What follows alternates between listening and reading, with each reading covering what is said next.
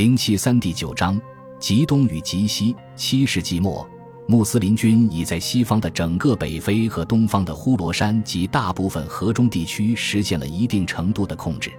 很大程度上，穆斯林创造的领土边界在地理逻辑上已经足以为这次征服画下句点。西方直达直布罗陀海峡，东方直至阿富汗东部荒凉山区及莫克兰。结果。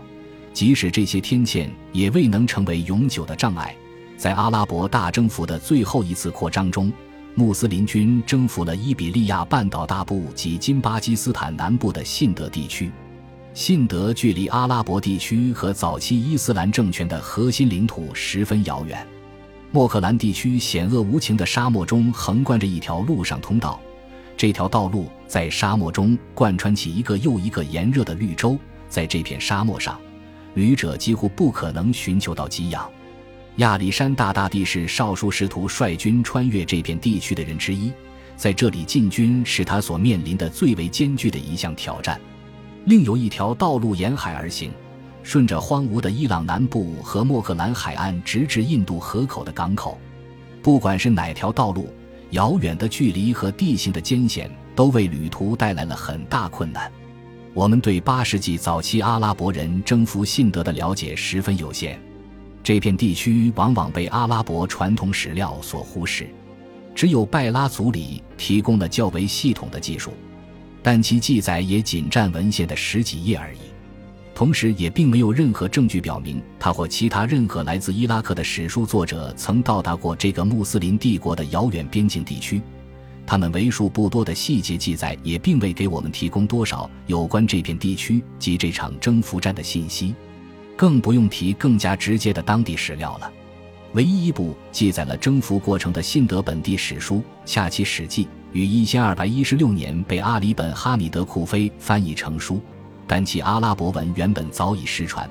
这部史书的原本据说是由鲁尔城的一位伊斯兰法官整理编纂的。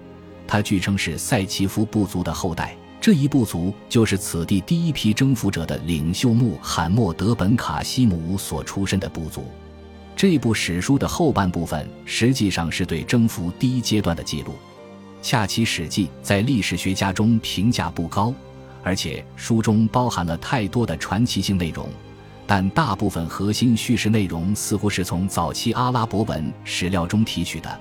本书的作者提及了历史学家马达因尼的名字，且叙事的梗概内容和其中记载的某些特定事件都是紧密的基于拜拉族里的文献。这篇文献强调了两个重点，其一是位于遥远的伊拉克的哈查吉在征服进程中所扮演的重要角色。据记载描述，他对征服行动中的日常事务拥有绝对的控制权。如果未经信件请示，上司哈查吉并得到批复，穆罕默德本卡西姆很少贸然行动，而哈查吉的回信总是会以难以置信的速度送达。文献中就曾描述过，某次哈查吉下令穆罕默德本卡西姆画一幅印度河地区的地图草图，以便他指示应当从哪个恰当位置渡河。很显然，文献所表达的是。哈查吉在战场上拥有直接指挥他麾下将领的权威。第二个重点则是说客与智者所起到的重要作用。他们不断游说信德王宫，声称阿拉伯人必将征服这里，其力量无可阻挡。恰奇史记还包含了许多据说是第一批阿拉伯征服者的后代所保存的资料，这些资料可能并非伪造。以及一些并未与前后文一同被翻译成波斯文的阿拉伯文诗歌，这些可能也都是八世纪的原始资料。考古研究并没有为我们提供更多证据，即使是一些关键地点的遗址，比如到十三世纪仍然繁荣的提域，也颇为可疑。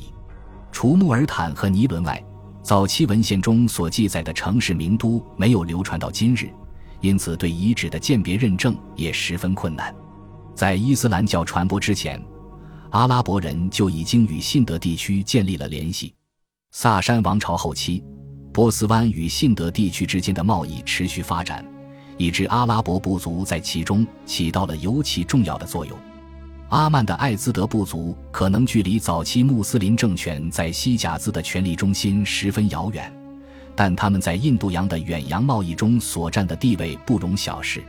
他们皈依伊斯兰教后，在对法尔斯和伊朗其他地区的征服战中扮演了重要角色。此时，这支势力强大的部族四处游说，企图劝说穆斯林政权入侵信德，以期扩张他们的商贸帝国。这一时代的信德地区被人描述为印度文明的蛮荒边境，但对早期穆斯林来说，这是一片遍布黄金、商务繁多、盛产药品药材、香甜的肉食和各类资源，且盛产稻米、香蕉和无数新奇玩意儿的土地。这片地区的名字来源于梵文河流名 Sindo 这条河被西方人称为印度河，阿拉伯人则称其为米赫兰河。正如埃及依托尼罗河而生，信德仰赖印度河水系而活。十世纪的阿拉伯地理学家就意识到了它们之间的相似之处。这是条非常宽阔的大河，河水清甜。伊本·豪卡勒如实写道：“像尼罗河一样，这条河里也有鳄鱼生活。同样像尼罗河一样，这条河也十分漫长宽阔，且水位同样随夏季降雨而变化。”就像埃及的尼罗河那样，这条河洪涝时会淹没陆地，然后在退去时肥沃沿岸的土壤。穆斯林入侵时期，这片地区的定居区域由一支出身颇罗门重姓的王族统治。这个王朝的开创者名叫恰奇，八世纪初由达希尔统治，他领导当地人抗击穆斯林的入侵。这位国王似乎居住在被阿拉伯人称为鲁尔的城市中。体育城是他领土内的主要港口。尽管印度和三角洲多年来的演变使得人们很难对体育城的遗址进行鉴别认证，但它可能就是班波尔遗迹。这片古迹位于一片平坦荒凉的岩漠中，距离卡拉奇以东的海岸约四十公里远。这座城市最早于五世纪出现在历史记载中，当时它是萨珊帝国的一个偏远前哨。在恰奇王和他的儿子达希尔王统治时期，这座城市似乎是一座海盗据点。海盗依托此地袭掠波斯湾和印度之间的商路，而镇压这些海盗也是穆斯林进攻此地的原因之一。信德的大部分地区被半游牧部族占领，如密德和杰特，后者在穆斯林文献中被称为祖特。密德部族依靠他们在贫瘠的土地上的所得和劫掠商船的战利品勉强过活，祖特部族则以农耕生产为主。他们利用水牛耕作印度河沿岸的沼泽地，并种植甘蔗。根据穆斯林史料记载，有一些祖特部族人曾被萨珊帝国皇帝巴赫拉姆古尔迁移至伊拉克地区，利用他们的奏乐天赋来为当地民众提供娱乐。根据阿拉伯传说。早在六百四十四年，当穆斯林军首次进攻临近的莫克兰地区时，就已经有人提议入侵信德。在这段时间内，穆斯林军可能曾发起过对信德的海上远征，但也有传说称，早期的欧迈尔和奥斯曼两位哈里发并不准许在遥远险恶的地区劫掠。有关七世纪发生的征服行动的记载，可能大部分充满了神话色彩。至于七百一十年到七百一十二年的征服行动，我们则拥有更加可靠的历史证据。据拜拉苏里记载，发起此次远征的直接起因是，当时红宝石岛之王将一些女人前往伊拉克与东方全境总督哈查吉处，而他们是死在当地的穆斯林商人的女儿。作者还提到，这个国家之所以被称为红宝石岛，是因为当地女人长得十分美丽。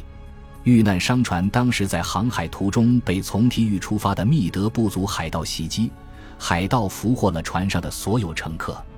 其中据说有一个女人在呼救时喊出了哈查吉的名字。在哈查吉得知这次袭击后，他决定对此采取行动。哈查吉先致信达希尔王，命令他释放俘虏，但达希尔却回答说他无力控制那些打劫穆斯林商人的海盗，因此爱莫能助。于是，哈查吉对其发动了两次小规模远征，但这两次入侵都失败了，其统帅也都兵败身死。因此，哈查吉决心发起一场大规模征服战。他选定了自己年轻的表亲穆罕默德本卡西姆萨加菲作为统帅。穆罕默德本卡西姆可说少年得志，曾被描述为在他的时代最高贵显赫的赛契夫族人。据说他在十七岁时就被授予重任统帅大军。他的确是一位可靠的将帅，也是一位智谋过人且为人大度的总督。他昙花一现的统治生涯与悲剧的结局，在信德和伊斯兰世界中部地区留下了令人唏嘘不已的回忆。哈查吉命令他在伊朗西南部新建的设拉子城集结军队，六千名从叙利亚派遣的职业士兵组成了这支军队的核心力量。哈查吉还将所有穆罕默德本卡西姆所需的装备运送过去，其中甚至还包括针线。万事俱备后。他们便开拔穿越伊朗南部漫长的陆上通道，进入了莫赫兰地区，顺路攻下了法纳兹布尔城。与此同时，运载士兵、武器和补给的航船也受命出发。感谢您的收听，喜欢别忘了订阅加关注，主页有更多精彩内容。